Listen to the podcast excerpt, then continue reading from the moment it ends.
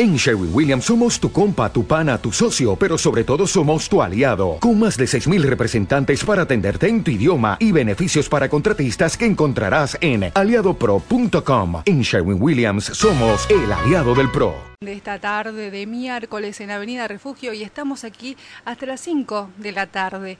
Y vamos a hablar ahora con eh, la doctora Paola Benítez, quien se desempeña eh, como titular del Servicio de Asistencia Integral a Niñas, Niños y Adolescentes del Hospital Pediátrico de Resistencia, porque, eh, bueno, hoy es un día en el que se recuerda la lucha contra el maltrato infantil, esto es a nivel mundial, ¿no? Pero eh, aquí en lo local, ¿no? Eh, se están llevando a cabo distintas acciones y entre ellas también, eh, bueno, nos va a contar la doctora, está, está participando, ¿no? ¿Qué tal, doctora? Aquí Alejandra te saluda de, de Avenida Refugio. ¿Qué tal? Gusto, Paula Benítez, me habla. ¿Qué tal, doctora? ¿Cuáles son las actividades que se empiezan a realizar o que empezarían a realizarse el día de hoy, precisamente, ¿no? Respecto de la lucha contra el maltrato infantil. Sí, como bien decías recién, hoy se conmemora eh, a nivel internacional la lucha contra el maltrato infantil. Y en realidad es un día fijado eh, para recordar y fomentar los derechos de los niños. Eh, en conmemoración y tratando de sensibilizar y de concientizar a la sociedad con respecto a esto, eh, a partir del día de la fecha se inician una serie de talleres que van a tener como objetivo a la población eh, de la ciudad de Resistencia. Conjuntamente estos talleres van a estar eh, dictados, apoyados por el municipio de la ciudad de Resistencia, específicamente por la Subsecretaría de Mujer y Familia. tienen como objetivo, como te decía recién, concientizar y sensibilizar a la población con respecto a los derechos del niño y poder otorgarle herramientas necesarias para que puedan eh, acceder a dichos derechos. ¿Cómo está, doctora, en estos momentos, actualmente, la situación eh, de acuerdo, digamos, al respeto de estos derechos hacia los niños y niñas? Mira, eh, creo que tenemos como sociedad mucho por hacer. Si bien estos derechos están establecidos a nivel mundial, internacional nuestro país, está eh, adheridos a los mismos. Es más, existe una ley que es la 26061 a nivel nacional, ley en Argentina que adhiere a la Convención de los Derechos del Niño y que se suma a la protección de los mismos.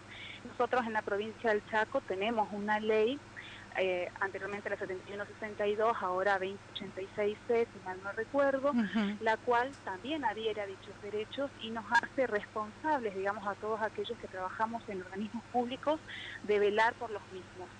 Eh, una manera de, de asegurarle a los niños que puedan acceder a sus derechos y obviamente ante la detección de, de la vulneración de los mismos poder actuar. Estamos habilitados a actuar, conformando de esta manera el sistema de protección integral. Claro, hay eh, una encuesta que estaba eh, leyendo hace poquito que hablaba justamente eh, de un gran porcentaje de adultos que piensa que los chicos y chicas deben ser, que no deben ser, perdón, castigados, pero en la práctica o en la realidad se ve que ese porcentaje se baja en realidad. No existe, digamos, eh, lo que se dice con lo que se, con lo que se hace, ¿no? No condice. Eh, ¿Qué lectura tiene usted, doctora, frente a esta situación? Sí, eh, tal cual lo que estás diciendo. Si bien sabemos que la violencia en todas sus formas, ya sea física y queriendo lograr eh, castigar al niño por algo para que mejore, para que aprenda, para que no lo vuelva a hacer, no es el método, no es la forma, ni la violencia física, ni la violencia verbal, que genera eh, traumas a nivel psicológico. Si bien esto está muy hablado, está poco practicado. Y tal es así que está naturalizado en nuestra sociedad, por ende tampoco se consulta por lesiones secundarias a una golpiza, a no ser que realmente sean graves. Entonces, por ejemplo, nosotros en Hospital Pediátrico que atendemos a, los niños de gran resistencia, a los derivados del interior, eh, en el año pasado tuvimos un total de 347 casos eh, vistos por el Servicio de Atención Integral a los Niños Víctimas de, de, Violencia y el 80% de estos fueron por eh, otra tipología del maltrato que es el abuso sexual infantil. Claro. Lo que significa que no sea el más frecuente, sino que es por el que más frecuentemente se consulta, dejando de lado, por lo que decís vos, eh, la naturalización que hay en nuestra sociedad, el maltrato psicológico, la negligencia o el maltrato físico. Claro, eh, de eso también eh, hay muchísimo y por ahí como que no se percata, porque como bien dice usted, doctora, eh, se naturaliza absolutamente también en el trato de los mismos adultos, las personas mayores, grandes, uno directamente lo puede ver en, en la calle cuando es el trato cotidiano con la gente, ¿no? que es bastante por ahí agresivo, ¿no? En, en quienes conducen, quienes andan en la calle, entonces eso también se refleja muchas veces eh, en la familia y en los niños recae. Seguro que sí, aparte los niños aprenden de nuestro ejemplo. Hay algo eh, que tenemos que tener en cuenta que no necesariamente la violencia va a ser la que es directamente ejercida sobre el niño, sino que la violencia emocional eh, debida a la violencia familiar que muchas veces viven genera traumas, por más que no haya sido dirigida exactamente para, para el niño en cuestión claro. como partícipe de esta familia violenta. Y la importancia de eh, la importancia que debemos darle a la temática como sociedad, sabiendo que nuestros niños son las semillas de la sociedad del mañana. Y si esas, en esa semilla tenemos eh, vestigios de violencia, ¿qué esperamos para el después? No significa que todo niño víctima de violencia va a ser un violento, pero es una de las formas aprendidas y tiene grandes chances, es un factor de riesgo, decimos nosotros, de eh, replicarla luego. Eh, buenas tardes, doctora. Oscar Dorrego le habla. Eh, le quería consultar para aquellas personas que quieran denunciar estos maltratos. ¿A qué línea o a dónde se pueden dirigir? Bien, muy buena la pregunta. Eh, como yo les decía recién, este, anteriormente cuando comenzaba la charla, todo tipo de violencia vulnera la integridad del niño. Por ende hay un sistema que el Estado pone en marcha para eh, proteger a este niño. Este sistema está conformado por específicamente la línea 102 de ayuda al niño, en donde hay que realizar la denuncia telefónica, la cual puede ser anónima, y un equipo de agentes de la línea 102 se va a acercar hasta, el lugar eh, donde está este niño y tomará las medidas necesarias para la protección del menor. Eso por un lado, para protegerlo. Pero también tenemos que tener en cuenta que la violencia infantil es un delito. Por ende, necesitamos que se realice la denuncia en la comisaría más cercana de esta situación. Y más aún si estamos hablando de un abuso sexual infantil, como una tipología del, del maltrato. Y en tercer lugar, aparte de ser un delito, también es un problema que afecta a la salud del niño. Por ende, debe recibir asistencia médica asistencia médica en un principio y después asistencia o conjuntamente asistencia psicológica, tanto eh, línea 102 como comisarías, fiscalías, juzgados del menor y el sistema de salud conforman este sistema de protección que van a actuar de forma conjunta para restituir los derechos vulnerados de este niño. Doctora, eh, sí, le quería preguntar porque hay algo por ahí que... Eh, tiene que ver con los síntomas, ¿no? Con, con esas eh, señales por ahí que puede llegar a, a, dar, a darnos un niño o una niña y que nosotros tenemos que darnos cuenta de eso, ¿no? Eh, ¿Usted nos, nos podría dar, digamos, como una, unas pistas como para ir viendo eh, en el caso de la escuela o algún vecinito, vecinita? Cuando hablamos de, violencia en líneas generales, esto se va a traducir en el niño, teniendo en cuenta las edades de diferentes maneras. Eh, nosotros los llamamos indicadores inespecíficos.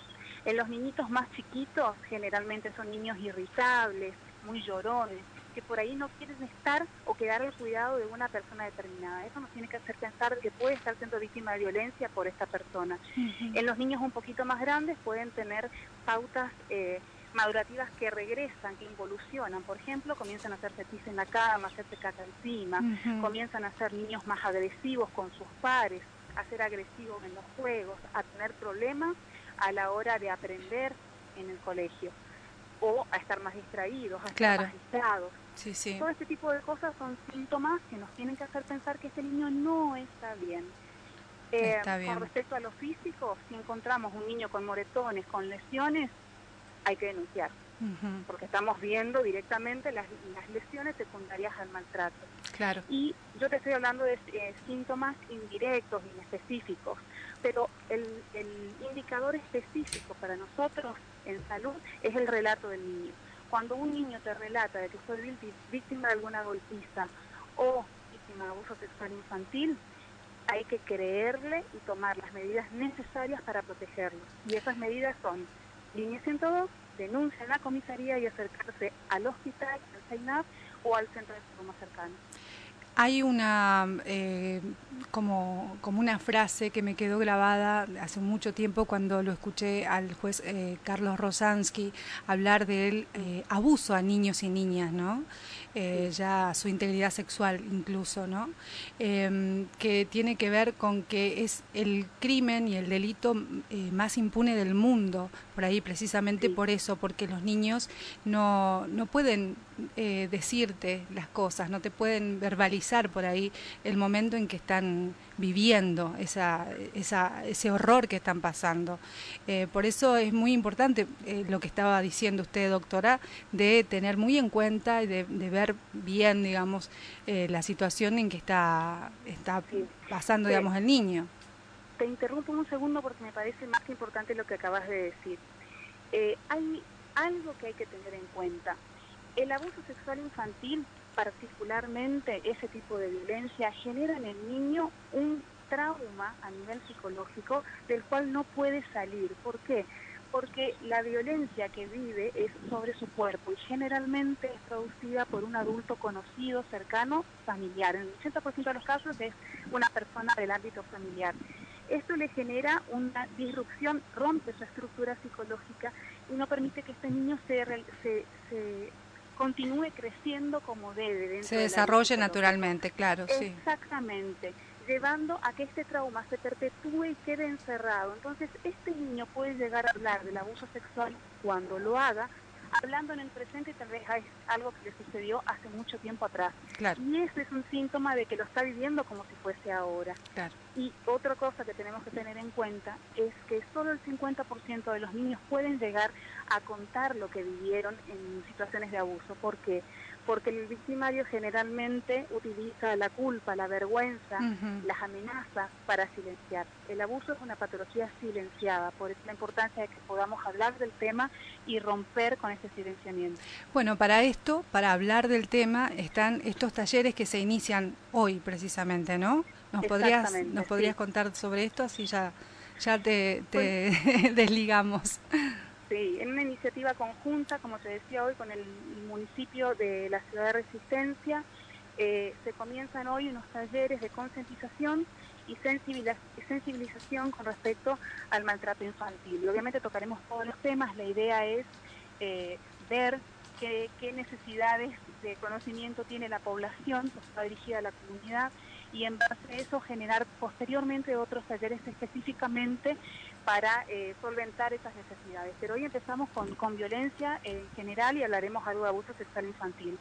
Esto va a estar llevándose a cabo eh, en el centro comunitario del el barrio Guiraldes a las 18 horas. Perfecto, perfecto. Bueno, entonces están todos los vecinos y vecinas invitados para comenzar ahí en ese centro comunitario y después se verá, digamos, en otros centros de otros lugares, ¿no?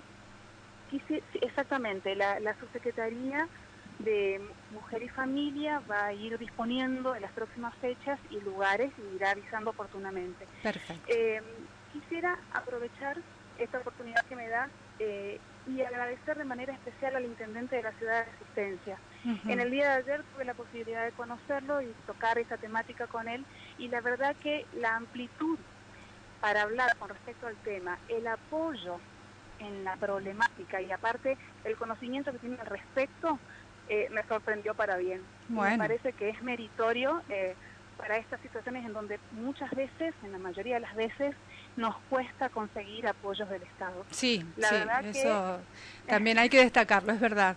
Viniendo de parte del buen, de cualquier funcionario, digamos, del Estado que tenga esta predisposición. Así que viene muy bien. Así que bueno. Bueno, muchas gracias entonces, doctora. ¿eh?